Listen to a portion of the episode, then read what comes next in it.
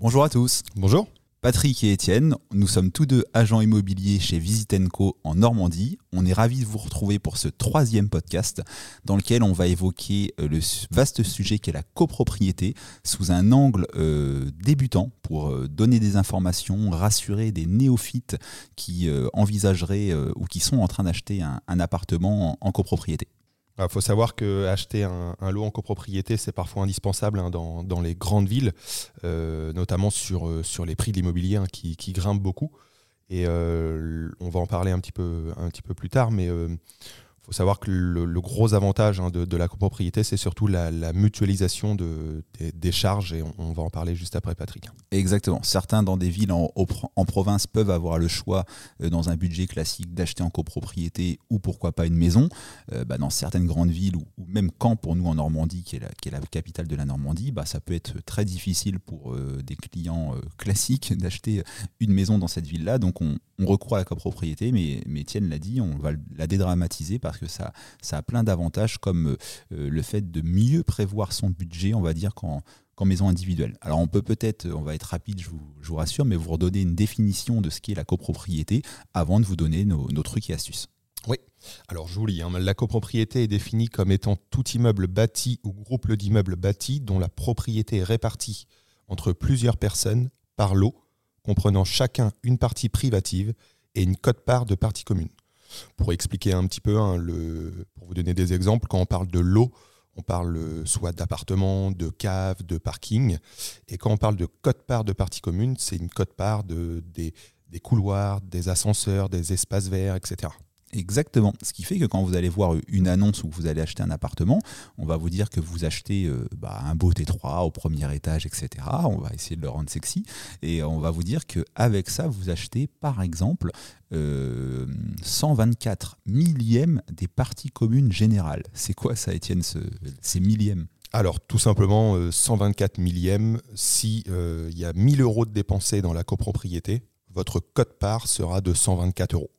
Ok, donc ça explique un petit peu ce qu'on se disait au début, que la copropriété, notamment sur des gros travaux, par exemple type toiture, etc., où on peut évoquer parfois des gros montants, bah, la copropriété, elle permet de, mutualiser les dépenses, c'est ça? Ouais, c'est ça. Et puis ça permet, euh, voilà, faut pas avoir peur hein, dès qu'on voit un gros montant, euh, notamment comme l'a dit Patrick, hein, sur les toitures où ça peut faire très peur.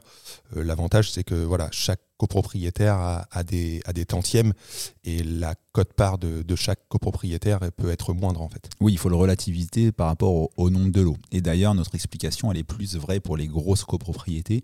Plus les copropriétés sont importantes et plus les petits pépins immobiliers euh, passent euh, facilement parce qu'on les répartit sur un plus grand nombre de personnes, ce qui est moins vrai sur un petit immeuble de 3 ou 4 copropriétaires.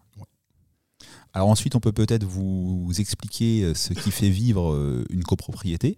Euh, officiellement, dans, une copropriété, il y a trois organes importants. Le premier, on en devient membre, on a sa carte. dès lors qu'on achète un bien immobilier, même sans le vouloir, c'est automatique parce qu'on devient adhérent du syndicat des copropriétaires. Ouais, alors le syndicat des copropriétaires, hein, pour faire simple, c'est ce qui regroupe en fait tous les membres de la copropriété, tous les copropriétaires en fait. Exactement. Pour euh, représenter euh, au quotidien auprès du syndic, on le verra après, ce syndicat des copropriétaires, dans la majorité des copropriétés, on crée un conseil syndical. C'est une équipe euh, resserrée de 3, 4, 5, 6 personnes, selon la taille de la copropriété, qui se réunissent plus fréquemment, en général une fois tous les trois mois, pour pallier en fait au fait que hum, l'intégralité des copropriétaires ne se voit qu'une fois par an, ce qui n'est pas assez pour avoir un vrai échange avec le syndic, on le verra juste après. Donc conseil syndical, c'est bien d'en avoir un dans une copropriété, c'est bien de s'y investir si on a du temps en devenant euh, membre, mais en tout cas ça permet une liaison efficace avec le dernier organe qui du coup le syndic. voilà. Le syndic, euh, donc si on peut, euh, et c'est souvent, c'est souvent le cas hein, dans, les grandes villes, un syndic professionnel. Euh, et voilà, le, rôle du conseil syndical aura vraiment le, on va dire le, rôle de relais entre le, syndicat des copropriétaires, donc tous les membres, hein, et le syndic. Voilà, syndic professionnel, c'est assez souvent une agence immobilière. Euh, l'inconvénient, disons-le tout de suite, c'est que c'est un coût, ça augmente le montant des charges de copropriété.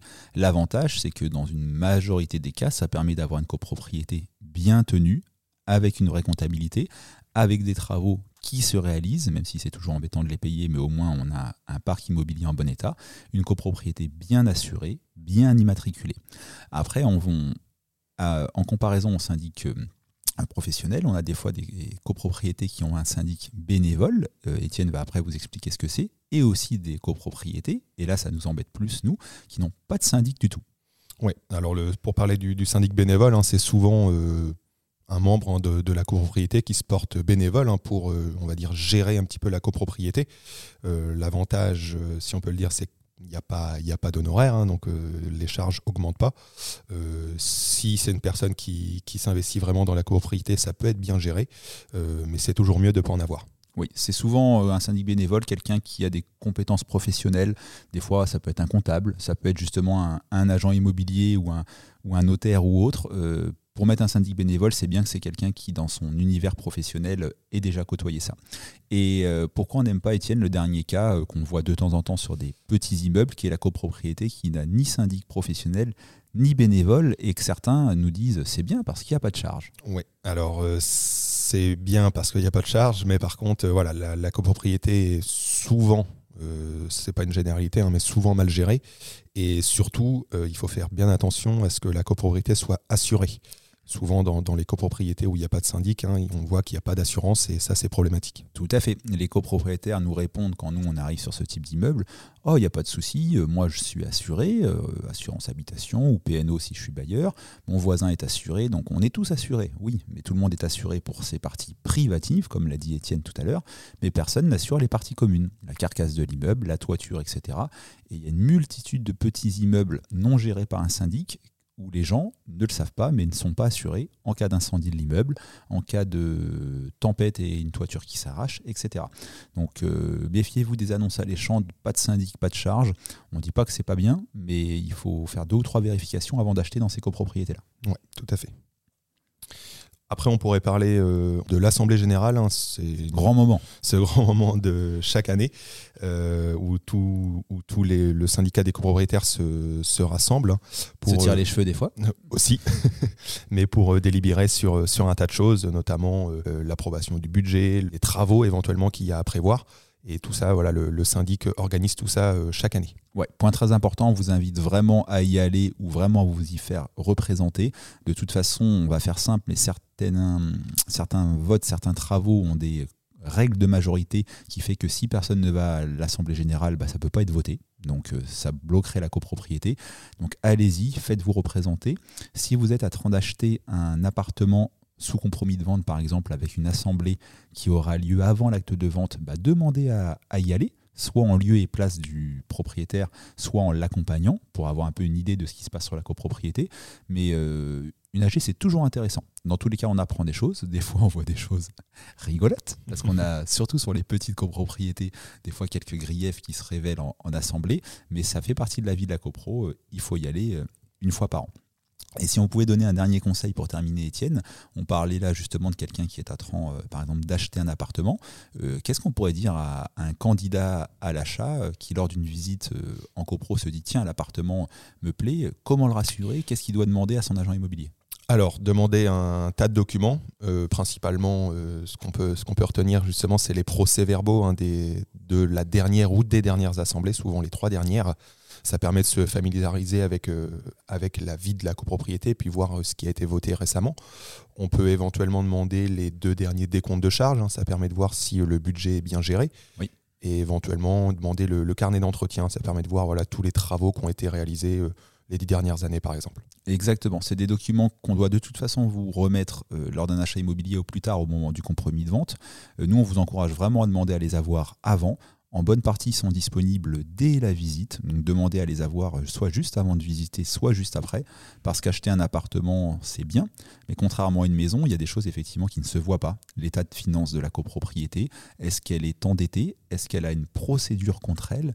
Il y a tout un tas de choses que vous ne pouvez découvrir contrairement à une maison, euh, parce que ça ne voit pas, que en demandant des documents. Donc demandez-les à les avoir dès le départ, ce sera plus serein et vous ferez encore une fois euh, un choix éclairé. Tout à fait. Alors on espère que ce troisième euh, podcast euh, vous a plu. Il est sorti de la collection La Minute du propriétaire. c'est également disponible sur YouTube, plus d'une cinquantaine de vidéos. Donc si ça vous plaît, n'hésitez pas, selon l'endroit où vous l'écoutez ou vous le regardez, à nous mettre un petit like. Vous pouvez aussi, par message, nous proposer des sujets à traiter. On est au tout début de, de cette web collection podcast, donc il y a tout un tas de possibilités. On va bientôt traiter des sujets également euh, dédié à l'investissement locatif comme la SCI, etc. Alors n'hésitez pas, on aime bien ça, donc euh, motivez-nous à, à continuer. On vous dit à bientôt, c'était Patrick, vous dis ciao. C'était Étienne, à bientôt.